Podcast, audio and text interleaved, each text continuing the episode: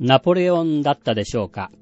お世辞が大嫌いな皇帝がおりましたが、ある人から、陛下は、お世辞がお嫌いだそうで、と言われて大変喜んだそうです。人間誰しも褒められたら嬉しいものということでしょう。見えすいたお世辞は愉快ではありませんが、せっかくの出会いですから、相手の良いところを見つけて褒めてあげれば、コミュニケーションに役立ちます。服装や持ち物、ちょっとしたことでも、その人のセンスや才覚の光るところを探して褒めてあげましょう。聖書の信玄にこんな言葉があります。時にかなって語られる言葉は、銀の彫り物にはめられた金のリンゴのようだ。